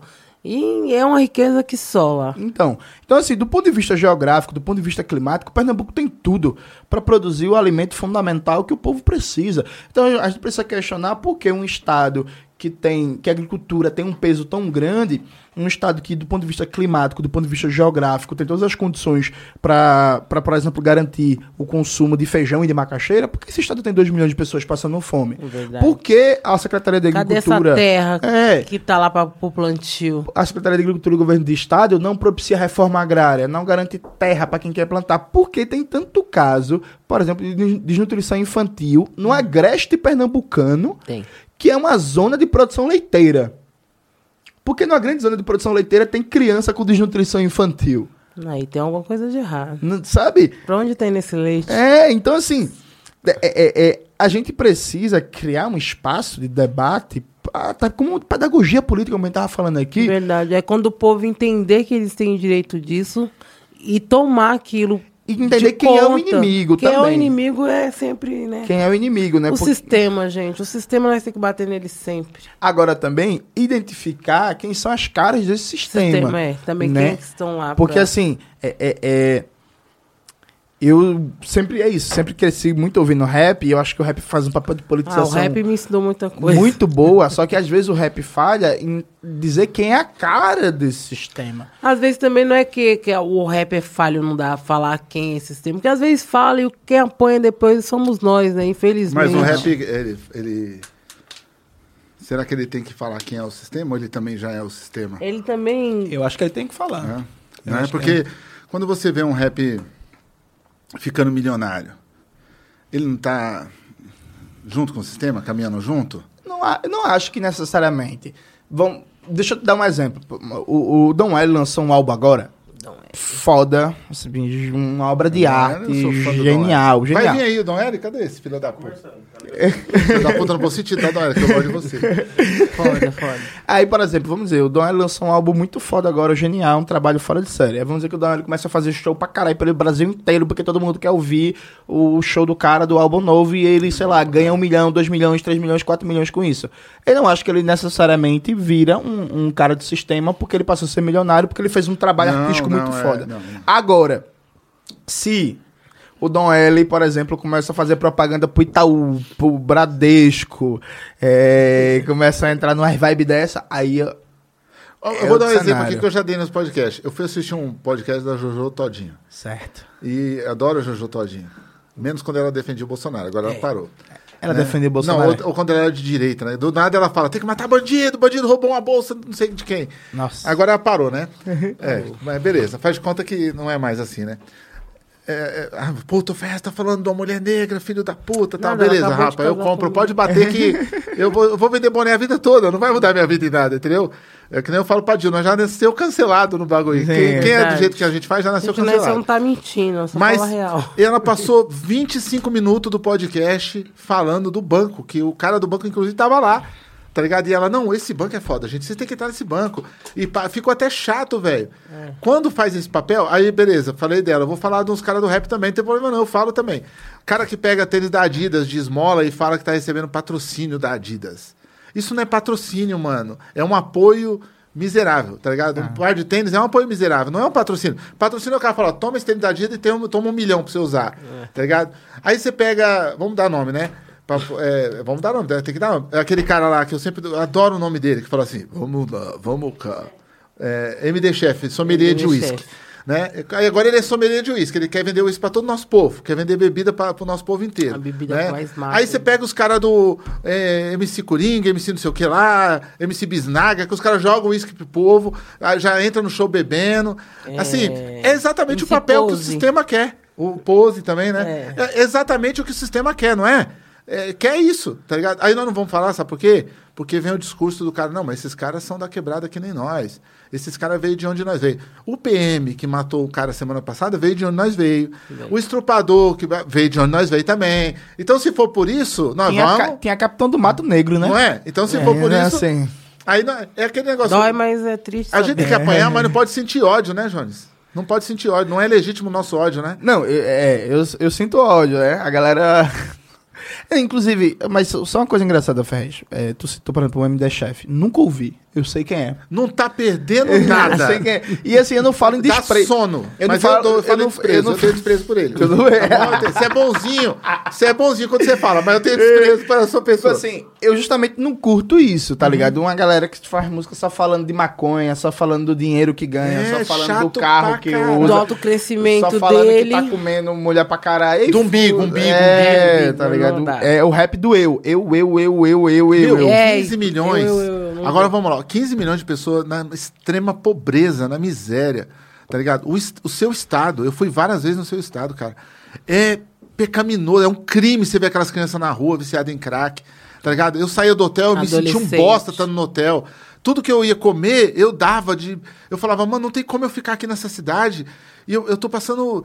É, é um teste. Quando eu fui pro Ceará, a mesma coisa, tá ligado? É um teste de.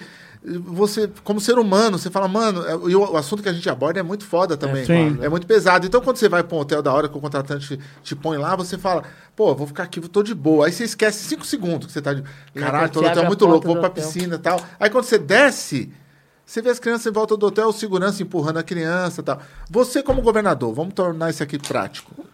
Como que você vai operar nisso, cara? Na coisa do turismo, na coisa da- dessa exploração que tem esses estados, tá ligado? Na, na- na questão do turismo. Dá para cercear isso? Ainda há escapatória para esse vício ético, para esse desvio ético de, de muito cara dono de hotel, de muito cara da polícia que tá ali cerceando pro hotel? Você, já, você pensa muito nisso? Vamos lá, vamos lá. É, primeiro, acho que, deixando claro assim, os problemas fundamentais do povo só vão ser resolvidos com a revolução, quando a gente tomando o poder, né? de verdade, assim. Agora, uma eleição dá para fazer algumas coisas. Por exemplo, primeira coisa que a gente faria é uma inversão radical das prioridades do orçamento. O que, que basicamente é isso? Ó, o orçamento hoje do governo de Pernambuco serve basicamente para deixar rico quem é mais rico. Né? Então, eu- o exemplo que eu estava dando aqui, conversando com a Dilma, quando eu estava no banheiro. Na agri- a agricultura pernambucana, o orçamento da Secretaria de Agricultura, as políticas de incentivos são basicamente para grande produção. E o pequeno produtor, aquele cara que planta feijão, que é o cara que coloca o alimento, de verdade, na nossa mesa, esse cara é abandonado, tá ligado? Então, assim, primeiro, uma inversão radical do orçamento do governo do Estado, priorizando a construção do que se chama de infraestrutura social, de direitos sociais, de creche, de escola, de hospital, de parque, de pontos de cultura, enfim, garantir de verdade que a juventude e a classe trabalhadora tenha uma rede de garantia de direitos fundamentais e essenciais para a dignidade humana, a partir inclusive de uma nova lógica de gestão, porque hoje em Pernambuco e no Brasil inteiro está tudo privatizado na gestão.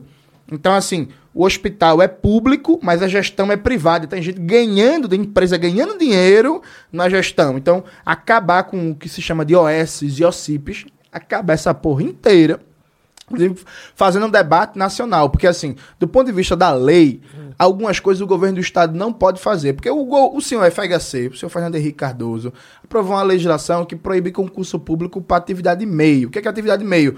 Segurança, zelador, cozinheira, faxineira, lá, lá, lá. É por isso que tudo isso é empresa privada. Então, em vez da galera ser funcionário público, certinho, pá, é empresa privada que ganha dinheiro em cima do trabalho dos outros. Então, então vamos falar para o problema. trabalhador. Eu trabalhei em firma terceirizada. Vamos dar o- a coisa prática para o trabalhador. Mastigado. Você falou aqui da parte grande. Sim. A parte menor, o cara era segurança, ele ganhava dois pau e 800 por mês para ser vigão, para trabalhar 12 horas por dia, 12 por 36. Hoje ele ganha 1,800, tá ligado? Não tem direito a nada, é demitido a hora que os caras querem que vai trocar ele Uhum. de folga. E aí, ou seja, quem fica com essa beirada do contrato e mais cinco empresa. pau a mais, porque a empresa cobra por um, por um segurança quase 10 mil. Isso. Pra quem não sabe. E para um cachorro é mais ainda que para segurança. Um cachorro, quando está na mão de um segurança, vale mais que um trabalhador brasileiro. Então, essa empresa que ganha 10 pau pro cara estar lá no Caribe, curtindo as férias lá o ano todo, né? O ano sabático dele, ele tá pegando esses 10 mil de segurança. Exato. Que tá arriscando a vida, que tá andando com revólver E- enferrujado. E aí, e aí Ferrez? Como essa- você vai acabar com isso? Essa lei, primeiro, essa legislação foi aprovada pelo senhor FHC, que quando saiu do governo tinha um milhão de trabalhadores terceirizados, foi mantido por Lula e Dilma. Quando a Dilma foi derrubada, o Brasil tem 14 milhões de trabalhadores terceirizados. É a primeira coisa que a gente abre esse debate é o que o senhor Lula e a senhora Dilma nunca mexeram na, na legislação de piora das condições de trabalho e abertura para terceirização do serviço público que o governo FHC fez e que na época, inclusive, o ministro era o Bressa Pereira, que hoje em dia se coloca como economista progressista, de esquerda, que, enfim... Né, E por que, que não mexeram? Que não que- mexeram porque tem compromisso com o capital. Ah, com o Porque capital. são governo de conciliação de classe. Embora o partido é dos trabalhadores. Não, no nome, né? O, do, do- o PSDB é Partido da Social Democracia Brasileira, né? Nem social nem democrata. Então, veja, acho que a primeira coisa, enquanto, Você é go- um detrator, hein, cara? enquanto é governador. realmente um um detrator. Enquanto governador, nosso papel vai ser, primeiro, usar o espaço do governo para levantar esse debate nacional e para cobrar o, o Lula, se for eleito presidente toda semana, para levantar esse debate de novo e mudar a configuração da legislação trabalhista e restringir a terceirização. Então, assim, nosso papel enquanto voz institucional para levantar esse debate, inclusive o debate mais amplo sobre a revogação de, da contra-reforma trabalhista do Michel Temer, recuperar os direitos trabalhistas, enquanto é, é, é, é, governador no estado de Pernambuco, o que dá para fazer com a legislação que tem hoje, a gente pode, ao máximo, combater a terceirização e ter mecanismos institucionais para buscar, por exemplo, contratação direta via cooperativa de trabalhadores. Tentar, ao máximo, tirar as grandes empresas, porque é isso que. o- O, o Ferrez deu um exemplo maravilhoso. E aí, quando eu era movimento estudantil, a gente, a gente estudou e debateu muito isso na UFPE. Na UFPE tinha a Dona Maria, que era faxineira, que recebia um salário mínimo. Só que custava para a universidade seis salários mínimos. Tá ligado? Então, assim, você poderia ter essa mesma Dona Maria contratada diretamente pela universidade, sem passar pela empresa, recebendo, por exemplo, três salários mínimos e a universidade ainda é, economizaria metade do dinheiro. Tá ligado? O quão absurdo é isso. E aí, o nosso papel, a primeira coisa, nosso papel vai ser buscar remodelar todo o serviço público e todas as prioridades do orçamento público para a classe trabalhadora. A segunda coisa, a gente vai comprar uma briga desgraçada para tentar criar uma rede de empresas públicas para garantir fornecimento de serviços essenciais. E aí a primeira briga é o transporte. Fazer o que Brizola fez no Rio de Janeiro. Brizola foi eleito governador do Rio de Janeiro. As empresas de ônibus não cumpriam os contratos, não seguiam a lei. Brizola foi lá e encampou as empresas. Pegou as empresas e transformou as empresas em públicas.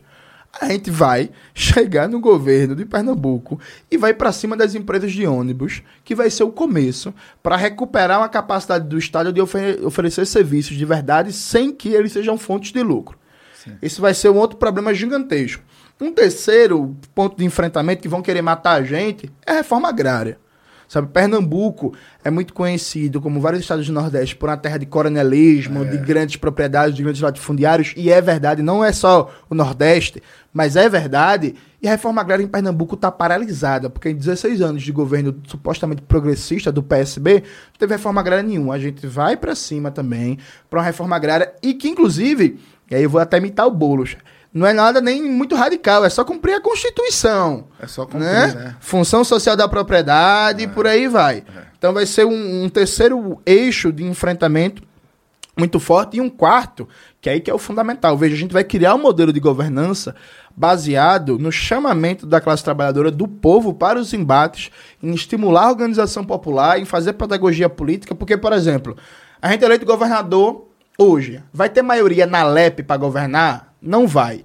Como é que funciona a Assembleia Legislativa? Funciona como, grosso modo, um, ba- um balcão de negócios em que cada partido tem os seus interesses setoriais e que os deputados têm também seus interesses e vão querer fazer negociações pouco transparentes para ser simpático. A gente não vai querer entrar nesse modelo. Então vai ter que ser um processo de mobilização e enfrentamento permanente para fazer com que uma Assembleia Legislativa majoritariamente de direita, cheia de bandido, cheia de reacionário, cheia de pastor fundamentalista, aprove os projetos de interesse popular. Isso vai ser um processo de enfrentamento permanente, como foi, por exemplo, o governo Brizola no Rio de Janeiro, em que para mudar o transporte, para mudar a política de segurança, para construir o sambódromo, os CIEPs, foi uma série de cacetes e enfrentamentos. Infelizmente, é isso, né? Porque é, as assembleias legislativas estão dominadas por esses partidos de direita que têm preocupação absolutamente nenhuma com o que é a classe trabalhadora. Então, assim, Então, ao mesmo tempo, nada. ao mesmo tempo, um governo do estado não tem capacidade de transformar tudo. Ele seria uma arma mais num processo de luta e organização da classe trabalhadora para a revolução brasileira. Porque é isso, a gente não vai entrar na eleição prometendo que vai resolver todos os problemas, porque não tem como resolver primeiro a nível estadual, não existe socialismo em um só estado, em, só em Pernambuco.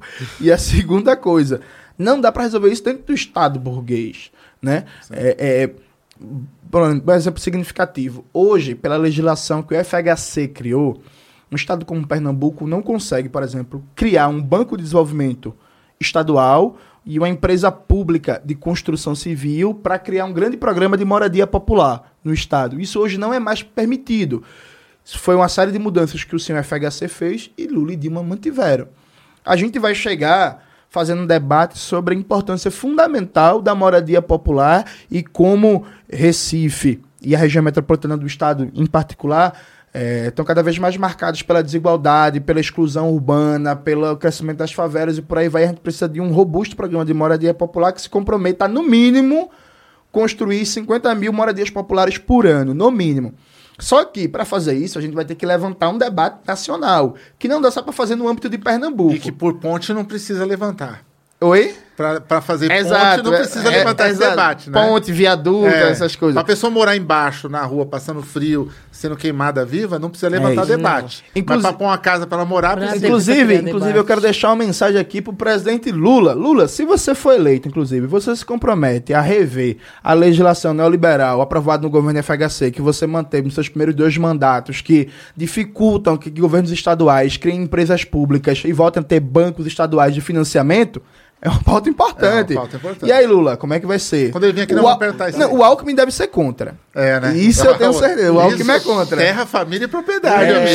amigo. O TFP tá no peito. O cara do Opus Dei, é tá, no, tá no peito. Não, o Alckmin não dá, não dá pra engolir. Não dá, não gente. dá, Você, não dá. você vai se candidatar, você é pré-candidato pra ganhar pra pôr pauta ou pra incomodar? As três coisas. primeiro, primeiro assim. É- é- Eu ia falar, é um combo, cara. É. Não, é, mas ele. Ele é um né, mas tem que perguntar, né? Porque tem cara que fala, não, eu sei que eu não vou ganhar, mas eu vou incomodar pra cachorro. Não, a gente tá tentando Ele pra é um ganhar. combo. Porque, veja, quando a gente anunciou a pré-candidatura, tem muita gente que falou assim, pô, por que não sai pra deputado, que tem mais chance, por aí vai. É, É, eu posso responder isso aí? Diga. Posso responder pra Diga. você? Eu queria muito que o cara falasse isso pro herdeiro, mano. É meu sonho. Sim. Chegar pro herdeiro da Panam e falar assim, ó. Você que é herdeiro da Panam, por que, que você não começou como faxineiro na empresa? não, é? não é, boa? Por que, que é só pro nosso lado, né? Não, É. começar é humilde. Você tinha que começar gestor da cantina da sua Os escola. caras, toda vez que encontra um cara forte, ele quer que o cara volta lá embaixo, em vez de colocar o cara lá em cima. É Se o cara já foi presidente de associação, Entendeu? quem desses políticos foi presidente de associação? Vamos lá. Quem deles? Quem foi? Nenhum. Ó. O, cara, o cara, no mínimo, era dono de 20 padaria e virou deputado federal. É isso. Ou então era o palhaço que não Tiririca virou deputado federal. Não, e, e, e véi, que tá, não ó, fica. tem, tem, tem um bagulho que é o seguinte. A gente tá pensando na eleição como um processo de mobilização e organização da classe trabalhadora levantar o debate, mas também um processo que tem chance de ganhar. É claro que ninguém é inocente, ninguém é criança, que a gente não sabe das dificuldades. É, A gente sabe que não, tem, não vai ter grandes granas de campanha, a gente sabe que não vai ter apoio das igrejas fundamentalistas. Você já sabe que- a guerra que você vai É, enfrentar. que não vai ter apoio dos grupos de extermínio que tem lá, que não vai ter apoio dos empresários, que não vai ter apoio das construtoras, que não vai ter apoio da grande mídia. É suave. Agora, ao mesmo tempo, a gente também sabe que a classe trabalhadora de Pernambuco está cansada de 16 anos de governo pseudo-progressista que não muda nada. E a gente também sabe que a classe trabalhadora, cada vez mais, não acredita na democracia burguesa. Ela tá desacreditada porque é O isso. pessoal tá entrando pra lutar, né? É, 30 anos de eleição, velho. Todo, cada dois anos ano tem eleição e, porra, é, Ô, Jones, Tá na hora de Eu mudar. vou ter que te fazer algumas perguntas aqui que o pessoal mandou as perguntas. Sim, pode dar. né? E a gente tem pouco tempo, infelizmente. é, a gente te- não tem tanto tempo, mas eu quero fazer essa pergunta para você. O Ricardo Monteiro, ele falou: Avesso Podcast, não sei se pode enviar perguntas pelo chat. Se sim, pode. Você pode, burlar o sistema, você não precisa pagar, você pode mandar por aqui. Por que as vertentes radicais à esquerda chamam a democracia atual como burguesa? E qual seria a diferença com a democracia do proletariado? Basicamente, de maneira rápida, porque na democracia burguesa manda quem tem dinheiro, que é a burguesia. A democracia do proletariado seria a gente organizar a sociedade e a economia de acordo com os interesses da classe trabalhadora. É coisa da democracia burguesa, por exemplo, o Brasil ser um dos maiores produtores de alimentos do mundo e ter 100 milhões de brasileiros passando fome. Louco. É feio o Brasil. O Carlos Eduardo Silva, como faço para mandar arte para um emblema? Manda no. no... Manda no avesso, pode. É avesso PD, PDC, Instagram. Avesso PDC Instagram. Tá bom. Avesso PDC Instagram. Instagram. E tem outro. Rafael Cabral. Jones, por que acredita que fundações internacionais como Ford e Open Society financiam organizações da dita esquerda latino-americana? Verdadeiramente, o que acha disso? Não, eu acho que é um problema muito sério. Agora, é isso, a gente não vai combater isso só xingando os outros, né? Precisa dar alternativa real, porque assim, a ONG às vezes consegue ganhar um espaço porque tem um espaço vazio, né? Então chega uma ONG lá liberal com dinheiro de fora, com dinheiro de um banco, é porque não tem espaço. Porque se tivesse espaço de militância organizada, da galera de esquerda, revolucionária, radical, essa ONG inclusive nem iria pra lá, provavelmente, tá ligado? Então, eu sou crítico a esse tipo de financiamento empresarial, esse tipo de onguismo liberal, mas é uma crítica que tem que se encaminhar pra solução, porque só criticar, até papagaio É. fala, tá É, ligado? por exemplo, a gente esperou o bairro lá se organizar para ajudar a gente. Aí não veio, aí veio um banco para ajudar. Aí você fala, pô, não, não vou aceitar o banco. Eu tinha 20, 20 e poucas crianças que eu cuidava, com minhas condições. Mas aí o banco falou, não, a gente pode ampliar para 90, para 100 crianças, pode ajudar muito mais É, gente. e- Mas o, ba- o cara do bairro, ele não quer ajudar muitas vezes. Ele, às vezes um ou outro ajuda, porque a Sim. gente boa, dá um pão e tal, mas não tem condição. Aí a instituição perante um banco, ela pode ajudar. Agora, eu acho que tudo isso é a forma como você lida com o parceiro.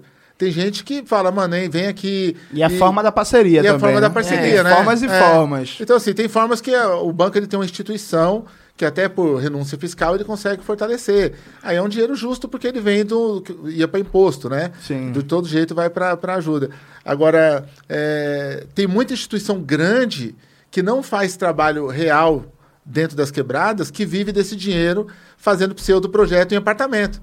É Obrigado. isso aí que é foda, que é os, Conheço, é, o- né, é os zongueiros de, de, de escritório. Que a ONG tem 20 pessoas no escritório e uma pessoa que vai na comunidade doar algum alimento, né? É Conheço, louco isso, né? Conheço. É, cara, eu ia, te, eu ia te dar esse livro de presente é, chama My Way.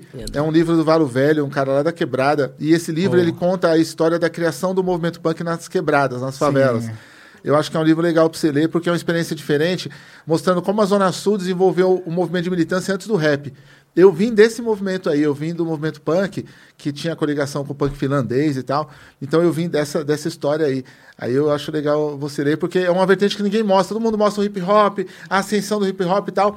Mas antes tinha um movimento punk de protesto, tá ligado? Sim. E, que, e é um movimento que fez a base, até pra esse hip hop bebê e tal, tá ligado? Porque o hip hop ele é muito espelhado pela mídia gringa, né? É, antes de ter aqui a coisa nacional. E o, o punk, embora nasceu na Inglaterra, babá, mas esse punk, ele vem muito na, na aba do, do punk de protesto finlandês. Ele é um punk de favela mesmo, originário com movimento. é, é, punk mesmo, tá? O anarcopunk que os caras chamam, né? Que é o anarcho-punk, o anarcopunk. Então acho que é legal ler, é uma Pô. experiência diferente. Esse livro também é difícil estar à venda, a gente fez pelo nosso selo. E esse cara, o Valo Velho, é um cara que foi bater nazista na Alemanha, que foi Boa. destruir rádio em Nova York. É, você vai se divertir com esse cara, que ele é zica, ele é militante. Lerei, lerei, lerei. Tá bom? Então, é, quero te dar de presente. Quero agradecer muito, cara, é, você ter vindo. É, desculpa a correria, porque vai ter outro podcast depois, porque por mim suave. esse podcast aqui ia durar quatro horas. Mas eu não posso terminar esse, esse podcast antes de saber da dona Elza. Queria que você falasse um pouquinho dela, porque eu sempre pergunto aqui da família, eu quero saber um pouquinho desse lado. E eu queria que você, pra gente terminar, falar um pouquinho da dona Elza. Porra, minha mãe, né, velho? É uma pessoa fantástica. Eu costumo brincar que antes de ler Marx, foi quem eu aprendi solidariedade de classe com minha mãe, né, com minha coroa. Ela hoje em dia não trabalha mais, eu consegui, inclusive foi a maior alegria da minha vida. Dois anos atrás eu cheguei pra manhã e falei assim, ó, lá em Pernambuco a gente chama manhã, né? Cheguei pra manhã e falei assim, ó, mãe, a senhora não vai trabalhar mais não, eu agora tenho dinheiro suficiente, enquanto a senhora não, não se aposenta, eu seguro a senhora, tá? Ela não trabalha aceitou mais. de boa, desculpa. Não, aceitou, saber. tranquilo. É porque foi engraçado, porque isso foi mais ou menos na época que eh, nasceu o primeiro neto dela, né? Um sobrinho que é Cris. Depois nasceu o segundo, um ano depois, que é Brian. Aí ela ajuda minha, minha irmã hoje a cuidar dos, do- do- dos, Dos netos. do- dos netos dela. E aí não trabalha mais. E a gente tá na expectativa, se tudo der certo, esse ano. Já eu- deu certo. eu Fala consigo comprar uma casa pra Ó, gente sair do aluguel, né? Tô procurando a casinha lá em Recife.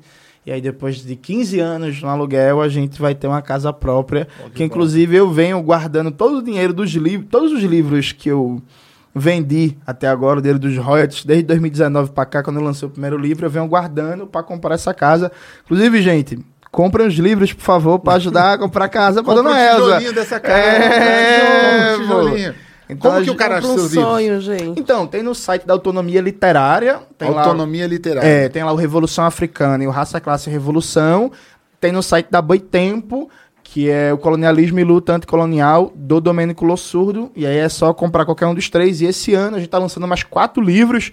E aí vai lançar Quatro? Quatro, Quatro numa quatro. pancada Eu só, termino, né? inclusive, terminei hoje, minha parte no livro Marxismo, Psicanálise e Revolução, que vai ser organizado por mim, o Eribaldo Maia e o Christian Dunker, que em breve aí tá nas bancas, no site do Lavra Palavra. Lavra palavra. Deve estar vendendo em março. E, enfim, aí tem também meus cursos online, no site do Classe Esquerda, tem o meu canal com meu nome, Jones Manuel.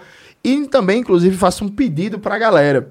Na sexta-feira agora, às 11h30 da noite, eu vou dar uma entrevista ao vivo no Globo News, pro programa do Mário Sérgio Conta. Então, quem estiver acompanhando aqui, acompanha lá também, dá uma fortalecida que vai ser importante. Vou Pessoal, falar. se inscreva no Avesso Podcast, compartilha, pega os cortes no nosso canal de cortes também. A gente tem um canal de cortes, certo? Entra lá no Tá canal Cortes também. Avesso Podcast também. O Instagram Avesso. PDC. Certo? Você se inscreve também. E use os cortes à vontade. Pega aqui uma parte que de repente serve para poder você mandar para aquele seu primo, para aquele parente, sabe? Numa corrente aí, fortalecendo dentro do Instagram ou dentro do WhatsApp. Manda assim. E, cara, eu vou te dizer uma coisa. Eu amo muito Pernambuco. Eu acho que o povo merece um governador que nem você. E precisa muito. Merece mesmo. E é urgente. Não é para daqui a quatro anos, não é para daqui a oito anos. Então, parabéns, boa sorte na sua candidatura, na sua pré-candidatura e na sua candidatura, que eu sei que você vai ser candidato. Vamos. Tá bom? Eu sei que eu creio na sua força. E eu torço muito pra, por você. Se eu não tô lá para votar, mas muitos mano meu, muitas minas, muitos manes, monas vão estar lá votando. Bonitos e bonitos, Valtini, Jonel Manuel. Agradeço, agradeço e vamos ganhar. É isso, vamos Vai pra ganhar. cima, vamos pra cima. Tamo junto, Jonas. Valeu, mano. Prazer. É nóis. Lucky Land Casino asking people what's the weirdest place you've gotten lucky? Lucky? In line at the deli, I guess? Aha, in my dentist's office. More than once, actually. Do I have to say? Yes, you do. In the car before my kids' PTA meeting. Really? Yes. Excuse me, what's the weirdest place you've gotten lucky? I never win and tell. Well, there you have it. You can get lucky anywhere playing at LuckyLandSlots.com. Play for free right now. Are you feeling lucky? No purchase necessary. Void where prohibited by law. 18 plus. Terms and conditions apply. See website for details.